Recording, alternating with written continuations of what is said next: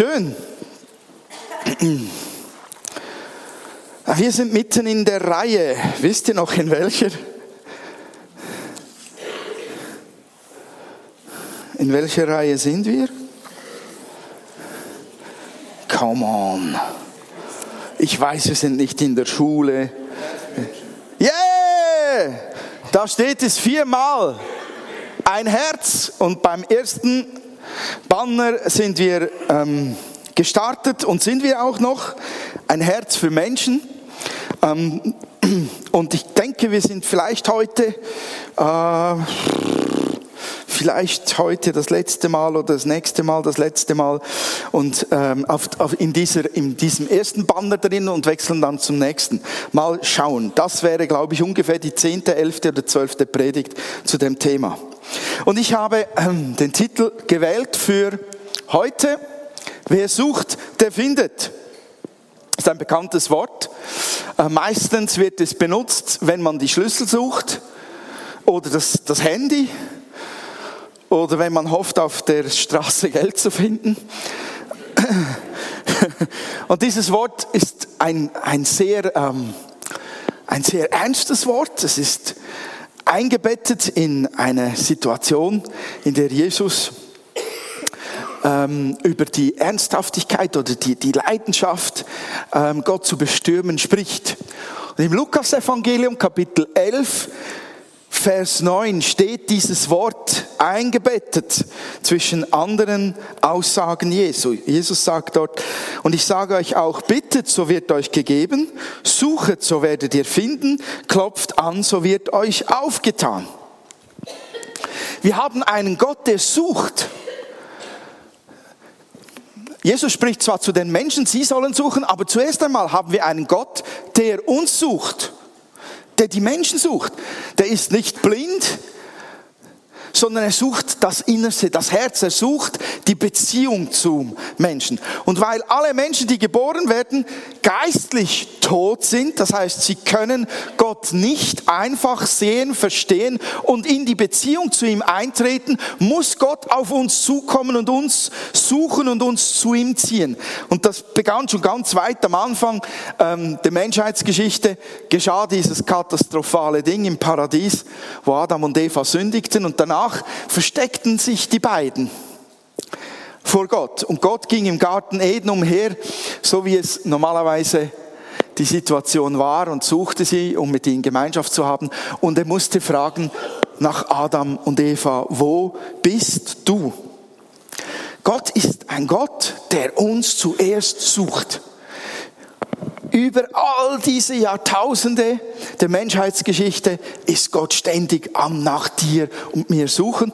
Und wenn er uns gefunden hat, lässt er uns nicht mehr los und möchte, dass wir Tag und Nacht Gemeinschaft mit ihm leben. Und nun, Jesus hat gesagt, wer sucht, der findet. Ähm, wie lässt sich denn Gott finden? Wie lässt sich Gott finden? Ich habe heute Morgen ein Ziel mit dieser Predigt. Ich möchte euch ermutigen zu entdecken oder neu zu entdecken, wie sich Gott finden lässt und wie begeisternd das das ist, wie Gott das macht. Und ich möchte euch ermutigen, dass ihr entdeckt, ihr seid ein Teil davon. Es gibt drei beeindruckende Geschichten aus der Bibel, die ich herausgreife, um zu ermutigen. Und dann gibt es noch drei Bonbons von heute. Die eine Geschichte ist ähm, in, in der Apostelgeschichte aufgeschrieben von dem äthiopischen Finanzminister. Die meisten kennen sie gut. Dieser äthiopische Finanzminister kam von Jerusalem, wo er Gott angebetet hat. Er hat Gott gesucht, er hat die Gemeinschaft mit ihm gesucht, hat ihn angebetet, hat Rituale und diese Praktiken ausgeübt, die man im Tempel damals tat, aus Gottesfurcht. Und auf, auf dem Heimweg las er in einer Schriftrolle und hatte Sehnsucht danach zu verstehen, was da steht, weil er eine tiefere Beziehung zu Gott gesucht hat. Und Philippus bekommt dann eine Anweisung, ihr könnt das nachlesen, wenn ihr die Bibel eben offen habt und scharf seht oder eine Brille habt oder das hier vorne könnt lesen. Dann entdeckt ihr die ganze Geschichte, also ich, ich muss aufpassen, ich muss ausschnittweise da vorgehen. Ähm, dass wir nicht zu viele Bibelstellen lesen müssen, aber ich finde es ganz genial. Es, es liegt wieder so simpel da, es liest sich so einfach, aber da steckt so Zündstoff drin. Da heißt doch einfach zu Philippus, aber sagte ein Engel des Herrn. Schon mal das. Da steht einfach ein Engel und sagt, geh nach Süden. Auf der einsamen Straße, die von Jerusalem nach Gaza führt. Philippus ging und begegnete auf dem Weg dem Schatzmeister Äthiopiens, einem Eunuchen der äthiopischen Königin, der großen Einfluss hatte. Er war nach Jerusalem gekommen, um dort anzubeten und befand sich nun auf dem Heimweg. Er las in seinem Wagen, er saß in seinem Wagen und las im Buch des Propheten Jesaja. Der Heilige Geist sagte zu Philippus, lauf hinüber und geh neben dem Wagen her. Und die weitere Geschichte kennen wir, denke ich, einigermaßen. Ähm, das Spannende ist, dass da ein Engel geredet hat, dann hat der Heilige Geist geredet und Philippus hat einfach gehorcht hat das gemacht. Dann gab es eine Einstiegsfrage. Als er den, den Finanzminister hörte, was er da las, sagte er ihm, verstehst du, was du liest? Zack, ein Gespräch über Gott. Genauer gesagt über Jesus Christus. Und wir wissen, der Finanzminister bekehrte sich, hat den Glauben an Jesus angenommen und ließ sich sogar sofort taufen. Dann gibt es eine zweite Geschichte, ähm, die vom Cornelius. Das ist auch so eine spannende Geschichte in Apostelgeschichte 8. Äh, falsch, Apostelgeschichte 10. Habe ich echt die falsche Stelle aufgeschrieben? Okay. Ähm,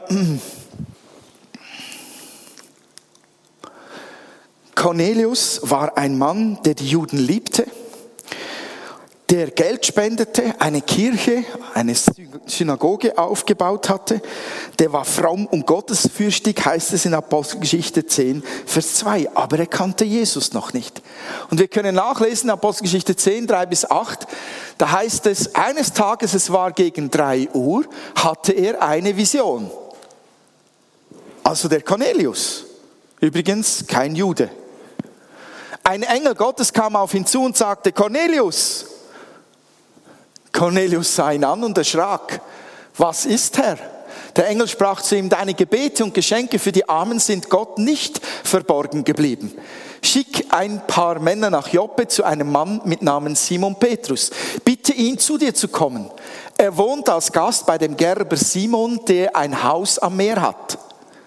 Sobald der Engel fort war, rief Cornelius zwei seiner Diener und einen gottesfürchtigen Soldaten aus seiner Leibgarde zu sich. Er sagte ihnen, was geschehen war und schickte sie nach Joppe.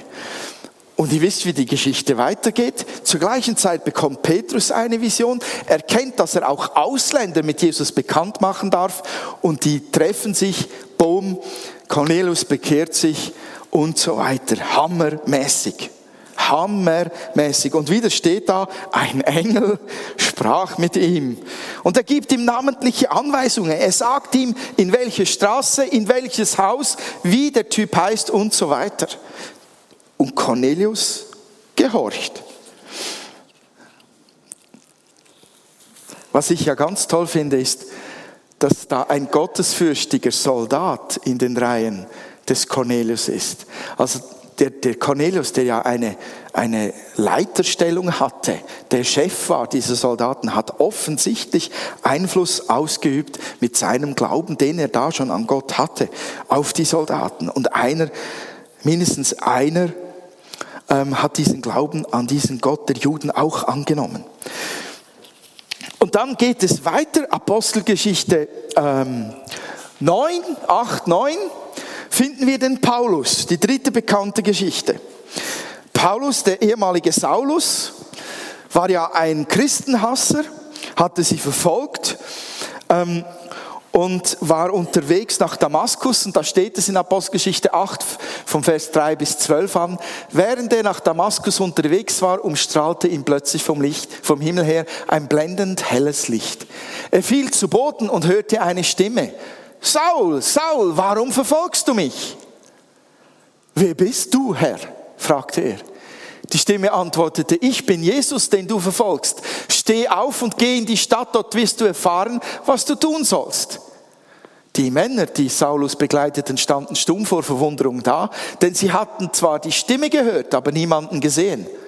Als Saulus sich vom Boden erhob und seine Augen öffnete, konnte er nichts mehr sehen. So führten ihn seine Begleiter an der Hand nach Damaskus. Drei Tage lang war er blind und während der ganzen Zeit aß und trank er nichts. In Damaskus lebte ein gläubiger Mann mit Namen Hananias. Den rief der Herr in einer Vision, Hananias. Ja, Herr. Und dann geht es weiter.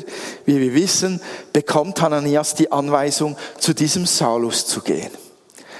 Wieder wirkt Gott einfach hammermäßig, bam, ein Licht, eine Stimme, Blindheit, und dann zu Hananias spricht er in einer Vision, diesmal kein Engel. Hananias antwortet, aus Saulus wird Paulus, weil er sich bekehrt. Wer Gott sucht, der findet. Der findet ihn. Das sind für mich ganz tolle Geschichten, die eigentlich zeigen, ähm, was, was für Möglichkeiten Gott hat, um uns anzusprechen, um Menschen zu finden, um Menschen mit sich selbst bekannt zu machen durch andere Menschen. Wir hatten Engel, wir hatten Träume, wir hatten Visionen, wir hatten das Reden von Gott.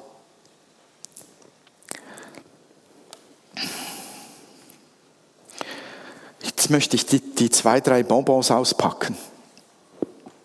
Weil, ich weiß nicht, wie es euch geht, aber wenn ich diese biblischen Geschichten lese, ich habe nicht jeden Tag Engelsvisionen. Das ist kein Alltag irgendwie bei mir. Ich träume auch nicht jeden Tag in dieser Weise, wie es da geschrieben steht. Ich weiß nicht, ob es bei euch ähnlich ist, aber irgendwie sage ich mir, und heute? Ich weiß, auf der ganzen Welt gibt es solche Engelsbegegnungen und solche Träume und Visionen. Menschen finden zu Gott. Aber ich habe mir gesagt, ich suche noch drei Bonbons zur Ermutigung aus der heutigen Zeit. Das eine Zeugnis hörte ich am Dienstagabend live über einen Videochat, wo ich verbunden war mit ein paar äh, Christen aus einer anderen Gegend der Welt. Die erzählten doch tatsächlich, dass eine Mutter, die eines Morgens beim Aufstehen nur die Worte Cupcakes hörte. Cupcakes, das sind so die kleinen Küchlein in diesen ähm, ha, Schälchen, Formen. Die sind, die sind ganz, ganz fies, diese Dinger, weil die sind so klein, da kannst du, also ich kann da eins und weg ist es. Und dann musst du einen zweiten Bissen, einen dritten haben und dann gehen die weg wie warme Semmeln. Und wenn sie wirklich gut gemacht sind, sind sie einfach sehr, sehr fein. Und, diese, diese Frau hörte einfach Cupcakes. Nun, das könnte ja bedeuten, ich habe Lust auf Süßes. Oder ich hätte gerne Cupcakes. Und sie wusste zuerst auch nicht viel damit anzufangen, aber sie sagte sich, okay, dann backe ich mal Cupcakes. Vielleicht weiß ich dann, wie es weitergeht, wenn ich die gebacken habe. So hat sie Cupcakes gebacken und gebacken und gebacken, viel mehr als ihre Familie essen konnte. Und dann fragte sie Gott, und jetzt, was tue ich damit? Ich habe viele, die gehen kaputt, wenn ich die nicht äh, bald loswerde. Und Gott hat sie animiert, zur Nachbarin zu gehen und zu klingeln. Sie kannte die Nachbarin nicht persönlich, hat geklingelt. Die Nachbarin macht auf und sie fragte sie, ob sie nicht ein paar Cupcakes möchte. Sie hätte viel zu viel gebacken, äh, sie würde sie gerne mit ihr teilen. Diese Nachbarin war von den Socken, weil sie sagte, ich habe heute Geburtstag und ich habe mir so sehr Süßes gewünscht, äh, meiner Familie auch ähm, geben zu können, aber ich hatte keine Zeit zum Backen. Und jetzt kommst du mit Cupcakes, du bist wie ein Engel von Gott gesandt. Und da machte es Klick bei ihr und sie hat das als Einstieg genommen und hat über die Liebe Gottes zu ihr begonnen zu bezeugen und zu erzählen. Und sie hat sich bekehrt. Und dann gibt es ein weiteres Zeugnis. Gestern Abend habe ich mit äh, Sarah Dave weiß nicht, wie man es genau ausspricht, ich habe nur du Sarah gesagt, von der FCG Wetzikon telefoniert. Und ich habe ihr gesagt, du, ich habe etwas gehört. Irgendwie sollst du über einen Ricardo-Verkauf zu, zu Menschen in Kontakt gekommen sein, die sich bekehrt haben. Erzähl mal.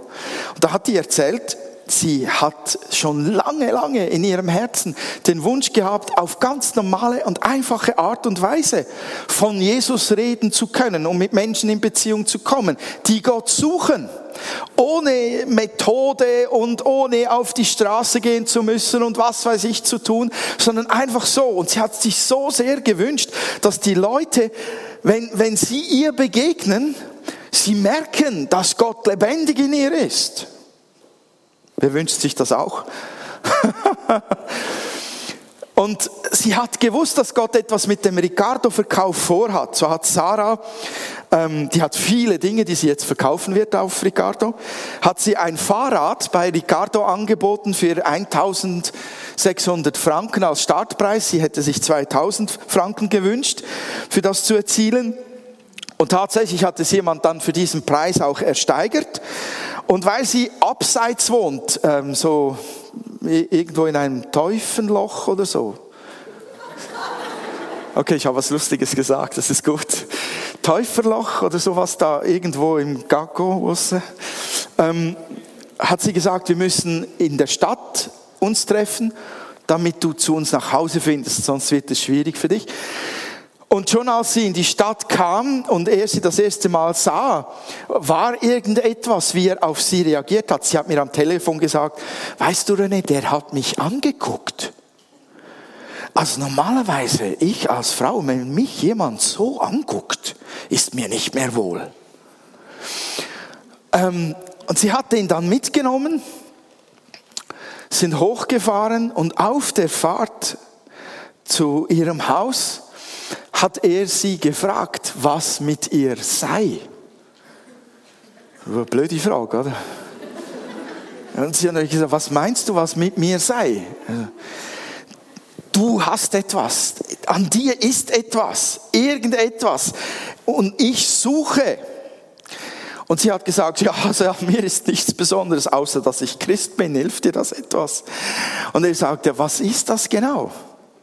Und da konnte sie davon reden und erzählen und er hat sich bekehrt, noch bei ihr zu Hause. Und das Erstaunliche war, sie hat gesagt am Telefon, weißt du, ich musste gar nichts tun. Ich musste, ich musste da gar nichts tun. Ich musste nicht erklären lange. Ich musste nicht sagen, und nun willst du dich entscheiden. Heute ist der Tag, die Stunde ist nah. Wenn du es jetzt nicht tust, wehe dir. So, er war einfach so offen und so hungrig das ging ihm gar nicht schnell genug. Ich fand das genial. Ricardo, kann man gespaltene Meinung darüber sein? Aber sie hat gesagt, jetzt werde ich verkaufen auf Ricardo, was das Zeug hält. Und sie war so happy, dass ihr Gebet genau so erhört wurde, dass man ihr ansah, etwas ist anders. Sie hat diese Sehnsucht schon länger wirklich vor Gott bebetet und um seine Gnade gebeten. Dann das letzte Zeugnis und dann gehen wir auf die Schlussgerade. Das letzte Zeugnis haben wir auf Video, auf DVD und es ist, Entschuldigung, eine Österreicherin, die spricht. Die eigentlich nicht sehr sympathisch war, mit der sie sich immer wieder gestritten hat, wegen dem Lift oder eine Frau getroffen, mit der sie sich immer gestritten hat wegen dem Lift. Und was sagt die Frau? Kennst du Gott? Weißt du, dass es ihn gibt? Dann an einer Hochzeit, der nächste Schritt. Hast du schon dein Leben Jesus gegeben oder so?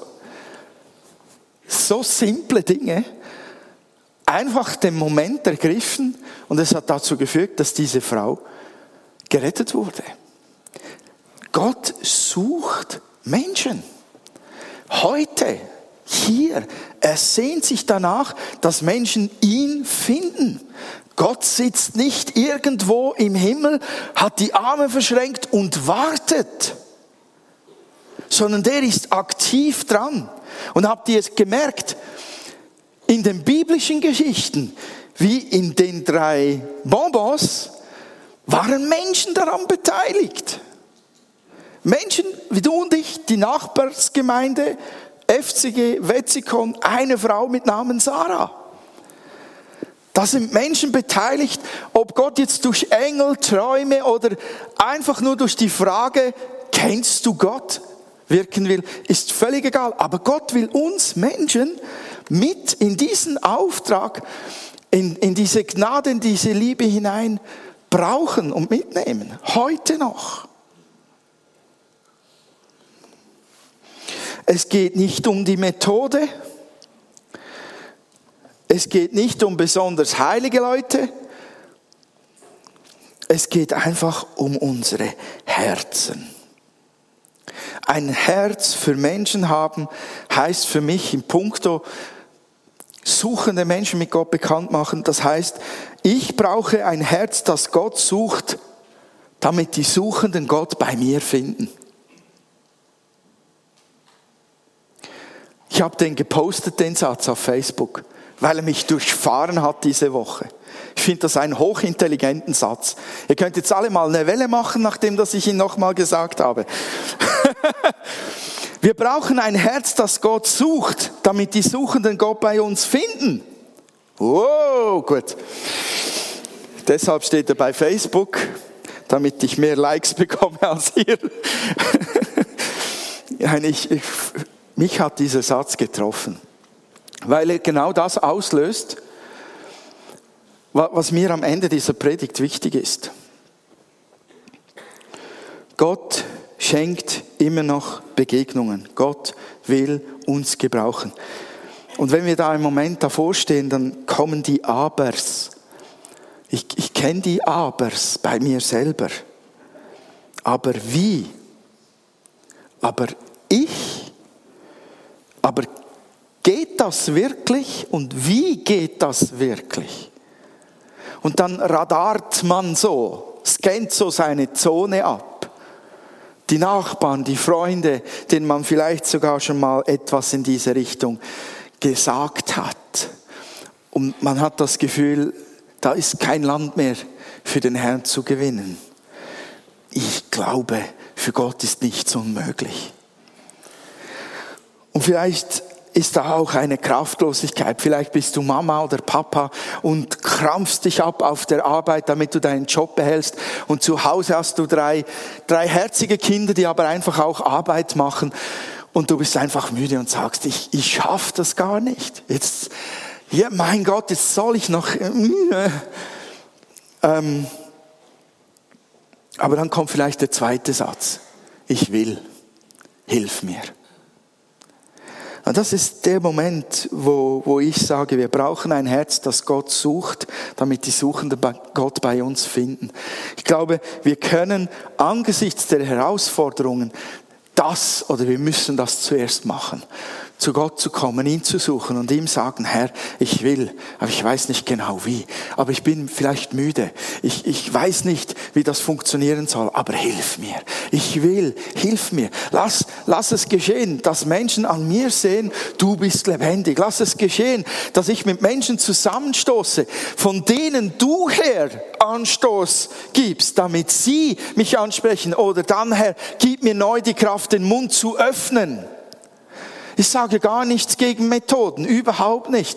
Äh, ich möchte im Alltag einfach erleben, wie du Gott mich gebrauchst. Vielleicht ist das genau das Gebet, das es am häufigsten oder am intensivsten unter uns gebraucht heutzutage. Dass wir eine Sehnsucht nach Gott haben, weil wir wollen, dass die Menschen mit Gott bekannt werden durch unser Leben unsere Beziehung zu Gott ist wieder entscheidend da. Ich glaube, wenn wir lebendig mit Gott unterwegs sind, wirklich in tiefer Gemeinschaft, dann ist es ihm leichter möglich, uns einen Engel zu schicken oder uns eine Idee zu geben, was wir auf Ricardo verkaufen könnten. Es fällt ihm leichter, uns zu führen und sein Flüstern zu vernehmen. Wir lesen bei einem Philippus nicht, ob der Engel gebrüllt hat oder ob er geflüstert hat. Wir brauchen diese Liebesbeziehung zu Gott. Wir brauchen diese Nähe zu Gott. Wir müssen Gott suchen, wenn wir eine Sehnsucht danach haben, Menschen mit Gott bekannt zu machen, damit wir seine Führung hören können, damit wir den Moment checken, wenn es, wenn es losgeht. Jetzt geschieht etwas Außergewöhnliches. Jetzt ist der Moment, wo ich die Frage stellen soll. Wir brauchen die Nähe zu Gott. Wir brauchen ein Herz, das Gott sucht, damit die Suchenden Gott bei uns finden. Ich möchte euch ermutigen, habe ich gesagt, mit dieser Predigt. Ich wünsche mir, dass, dass das Denken, dass der Glaube daran Bestandteil von uns wird, dass Gott Menschen sucht und dass Gott dich und mich wirklich heute noch ganz einfach gebrauchen kann um Menschen mit Jesus bekannt zu machen. Er kann uns die über den Weg schicken oder irgendwie zusammenbringen mit den Leuten. Ich möchte euch ermutigen, dass ihr glaubt, dass es Gott fertig bringt, in deinem Leben etwas zu wirken, das die Menschen sehen lässt, da ist mehr als nur der Markus, die Irene oder der Franz. Da ist mehr in dem Leben. Das will ich entdecken. Und ich möchte, dass ihr glauben könnt, dass ihr Träume Worte, Weisung empfangen könnt von Gott, weil er es tun will mit dir und mir. Amen.